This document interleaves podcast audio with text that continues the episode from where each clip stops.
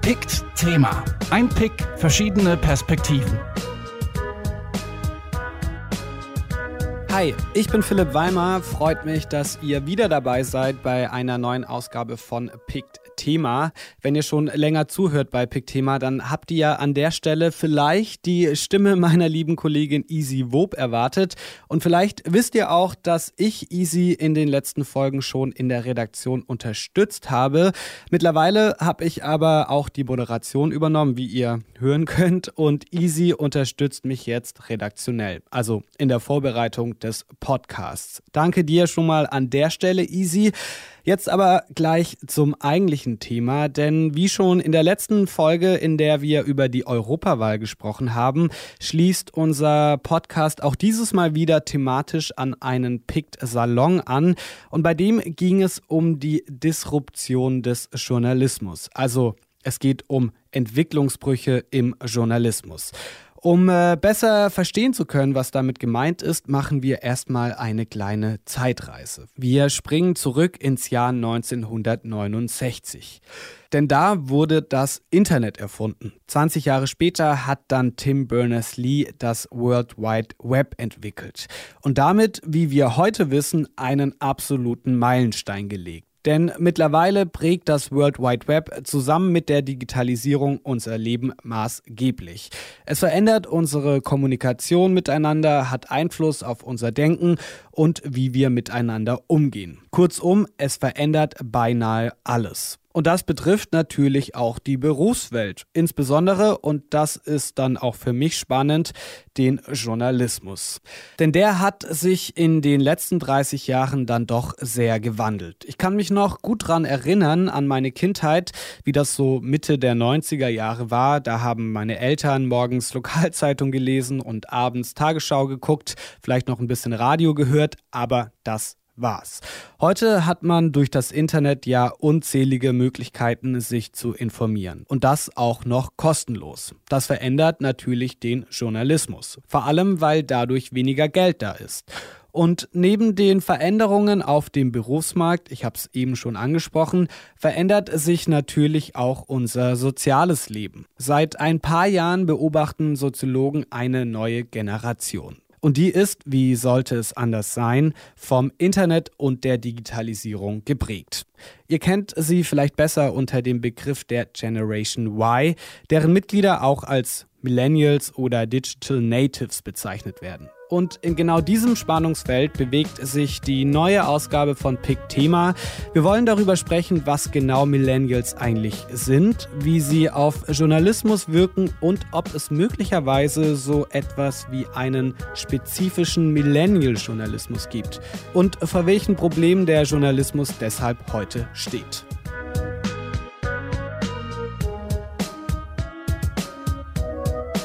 Luise Strothmann von der Taz hat den PICT-Salon zur Disruption des Journalismus moderiert und stellt euch jetzt mal die Teilnehmerinnen und Teilnehmer der Diskussion vor. Kim Lam Kim Lee ist 1996 geboren damit die jüngste auf dem Podium. Ähm, Kim Lee hat an der Leuphana Universität in Lüneburg äh, studiert Digital Media und ähm, schreibt heute unter anderem für Z ein Millennial-Medium, was ja noch vielleicht auftauchen wird, äh, und die Berliner Gazette und ähm, schreibt ganz viel zum Thema Digitalisierung und Gesellschaft, äh, auch Schnittstellen davon, genau, und ist auch eine ähm, passionierte Datenjournalistin oder Ausprobiererin neuer Formen. Äh, Simon Hütz ist Jahrgang 1989. Er äh, schreibt vor allem für die Süddeutsche, für die er Pauschalist ist. Er hat da auch mal fest gearbeitet und dann, glaube ich, gekündigt. Und er arbeitet auch oder er schreibt auch ähm, für Bildblog, für den Social Media Watch Blog analysiert er ähm, neue Entwicklungen ähm, in den sozialen Netzwerken.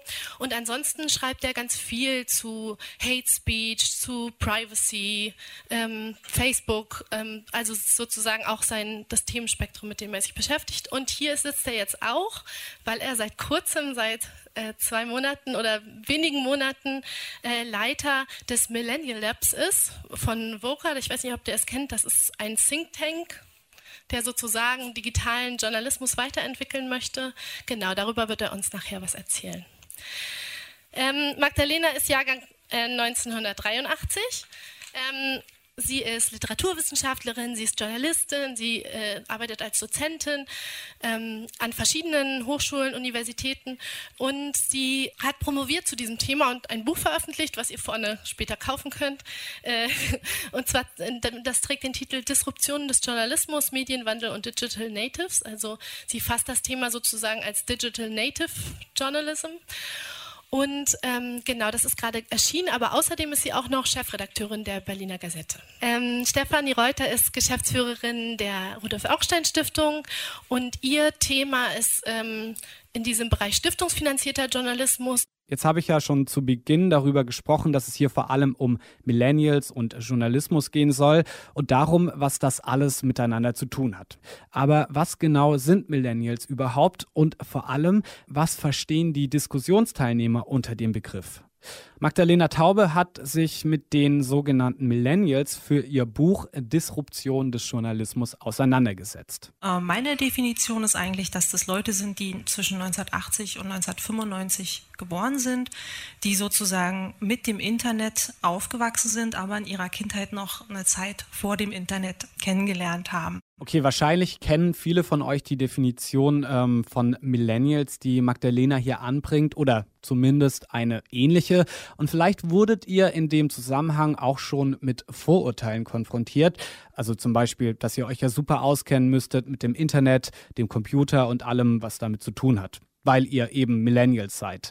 Mir ist das tatsächlich auch schon selbst immer mal wieder passiert. Ich bin auch Millennial, ich bin 1991 geboren und um nochmal meine Kindheit bzw. meine Jugend als äh, Beispiel zu nennen, weil ich ja relativ viel am Computer war, dachten meine Eltern, dass ich mich ja total gut damit auskennen müsste und haben mich deshalb immer genervt, wenn sie mal nicht mehr weiter wussten am PC. Philipp, warum ist die Internetverbindung weg? Philipp, warum öffnet sich das Programm nicht? Philipp, warum dies, warum das? Und wenn ich da nicht helfen konnte, hieß es immer, du sitzt doch den ganzen Tag vor dem Computer, wieso weißt du das jetzt nicht? Also dieser Vorwurf ist natürlich völliger Unsinn, aber ich bin offenbar nicht alleine mit so einer Erfahrung. Denn auch Kim kennt diese Vorurteile und äh, räumt so ein bisschen damit auf. Man sollte nicht immer davon ausgehen, dass wir in den 90er, 80er Geborenen ähm, direkt jetzt Hacker wären, uns mit ähm, HTML und Co. auskennen. Ich habe auch viele Freunde, die eben nicht ja diese klassische Medienkompetenz äh, spiegeln, Anführungsstrichen, die eben nicht immer bewusst auch surfen, Medien konsumieren oder wissen, dass sie sich in Filterblasen möglicherweise befinden. Da wird viel allgemeiner. Da kenne ich auch Leute ähm, aus meiner Elterngeneration, die täglich auf Golem und Heise.de unterwegs sind und da auch mehr mitbringen. Also da muss man echt aufpassen, dass man da Leute nicht in die Schublade steckt. Auch wenn das manche Leute offenbar denken, Millennials müssen natürlich nicht zwangsläufig Super-Nerds sein, die einfach mal so drei Programmiersprachen drauf haben und dir nebenbei noch die Facebook-Algorithmen erklären können.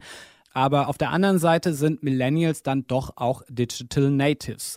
Das Internet bzw. das World Wide Web, das gab es nun mal während meiner kompletten Jugend und dadurch bin ich mit dem Medium einfach vertrauter als beispielsweise meine Eltern. Und das hat natürlich auch Konsequenzen, auch auf meine berufliche Laufbahn. Denn das Internet bietet mir als jungem Journalisten durch den kostenlosen Zugang oder dem technologischen Fortschritt einfach eine Menge Möglichkeiten. Aber was genau macht das mit jungen Journalisten? Welchen Einfluss haben technische Möglichkeiten auf Millennials im Journalismus? Und gibt es vielleicht sogar einen spezifischen Millennial-Journalismus? Diese Fragen hat Magdalena Taube auch in ihrem Buch beantwortet. Und das Ergebnis war, okay, es gibt nicht sowas wie den Millennial.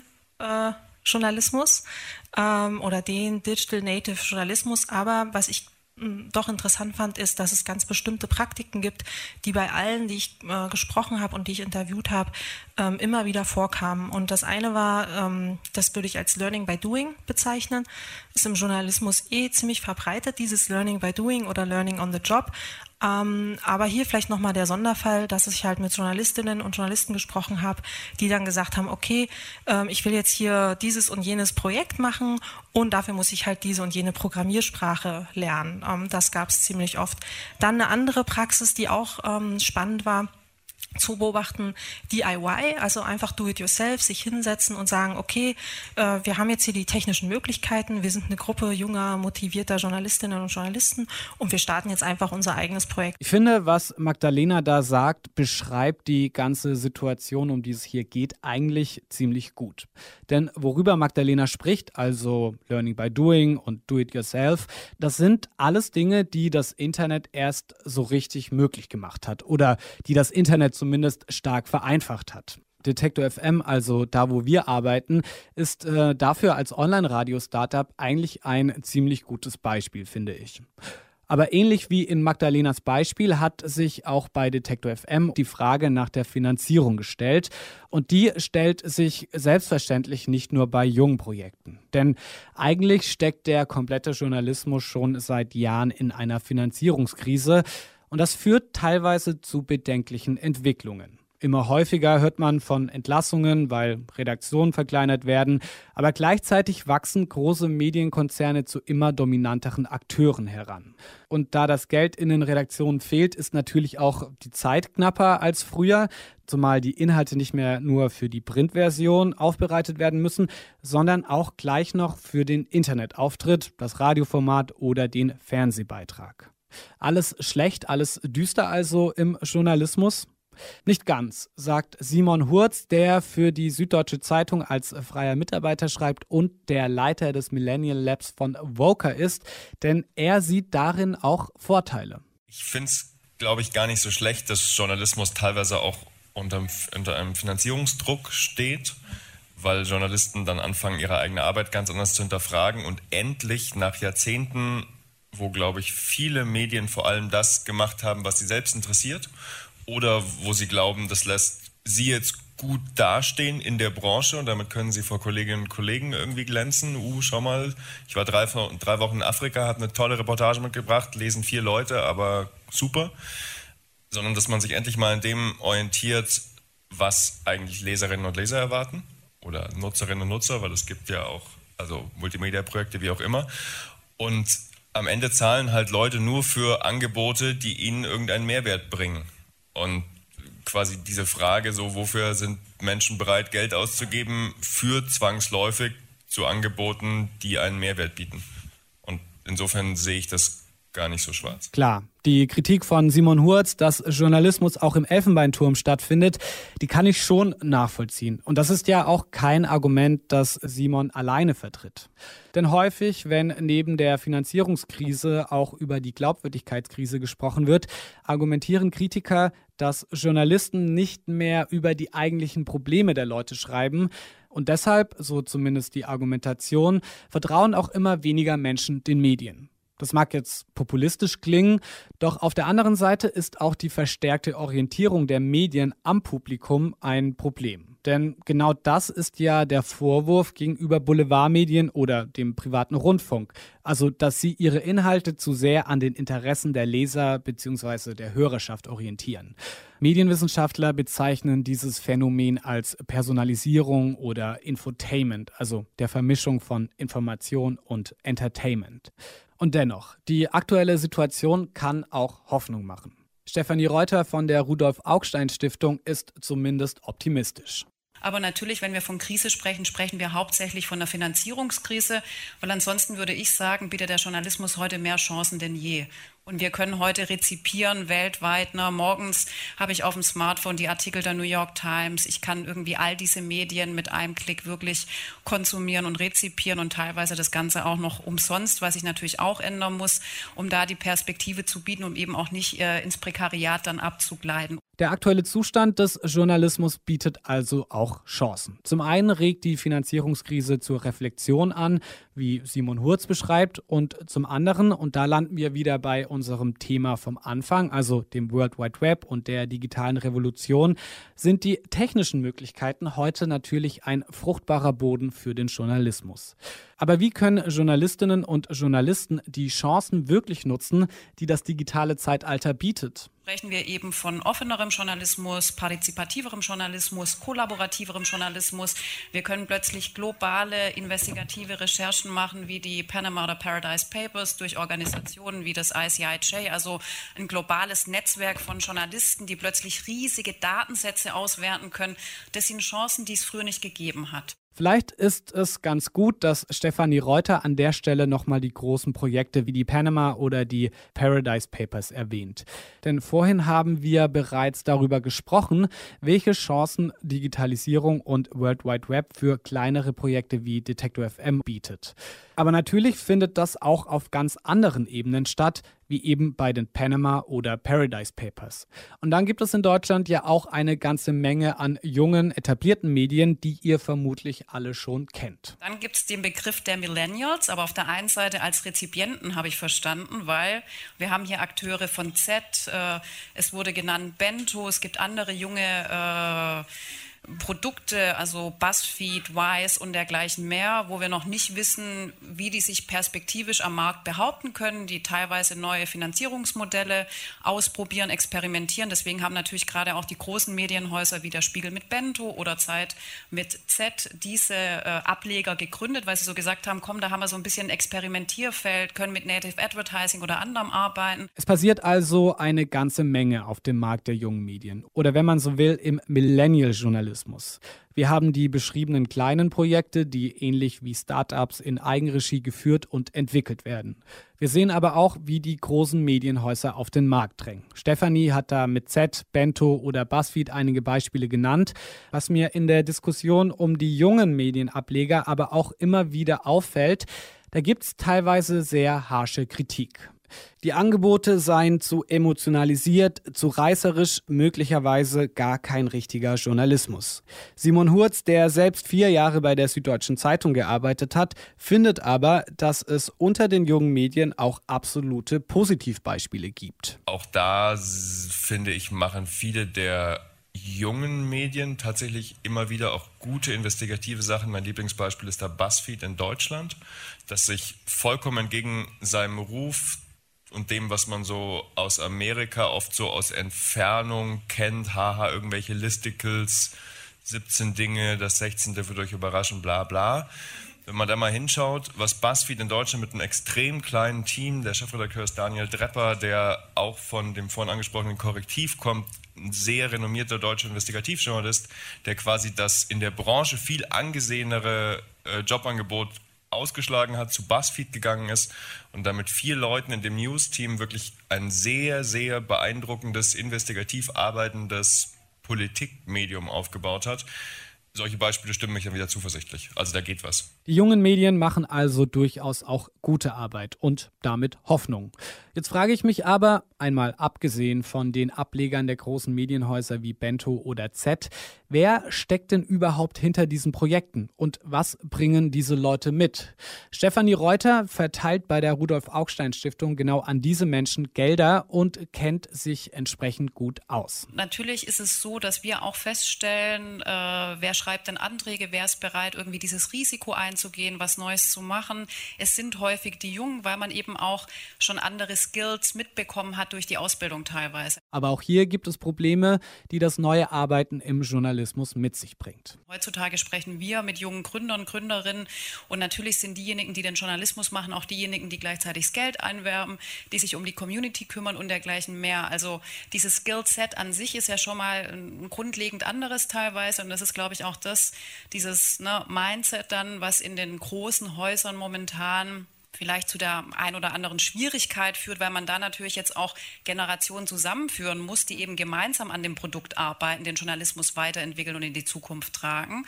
Und das natürlich dann schwierig ist, wenn ich plötzlich wirklich so einen Clash habe, wo Leute irgendwie 30 Jahre äh, quasi, ne, du hast den Anfang 20-Jährigen und die Ende 50-Jährige beispielsweise und bei der einen Person war eben alles schon immer social und äh, so, man hat ein anderes Rezeptionsverhalten, aber man hat eben auch eine andere Denke von, ja, wait, wie können wir da irgendwie Reach, also Reichweite erzielen, wie können wir das vielleicht vermarkten und dergleichen mehr. Da gibt es einfach wirkliche Umbrüche, die jetzt natürlich auch die journalistische Branche erreicht haben, andere ja schon viel früher, muss man ja auch nochmal dazu sagen.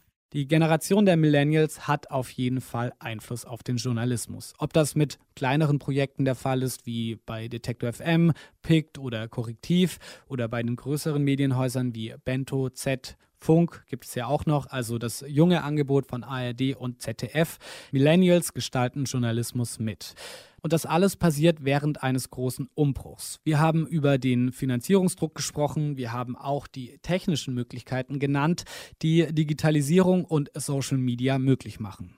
Und auch wenn das alles Hand in Hand geht und sich irgendwie gegenseitig bedingt, einen spezifischen Millennial-Journalismus, den gibt es nicht, zumindest wenn man der Untersuchung und der Argumentation von Magdalena Taube folgt. Und das war's auch schon wieder mit der Pick-Thema-Folge zu Disruption im Journalismus. Ich hoffe, ihr habt ein bisschen was mitnehmen können und das Spannungsfeld, in dem sich der Journalismus derzeit bewegt, auch ja, ein bisschen besser verstanden. Danke, Easy, nochmal an dich für die redaktionelle Unterstützung. Und für euch habe ich zum Schluss auch noch eine gute Nachricht, denn ab Juli gibt es jeden zweiten Sonntag im Monat eine neue Folge von Picked Thema. Also danke auch an euch fürs Zuhören und wenn ihr Anregungen, Kritik oder Ideen habt, dann schreibt uns gerne an kontakt.detektor.fm. Ihr könnt uns natürlich auch gerne über Twitter oder Facebook schreiben. Ich bin Philipp Weimer und ich freue mich, wenn ihr auch das nächste Mal wieder reinhört. Macht's gut. Pickt Thema. Ein Pick, verschiedene Perspektiven.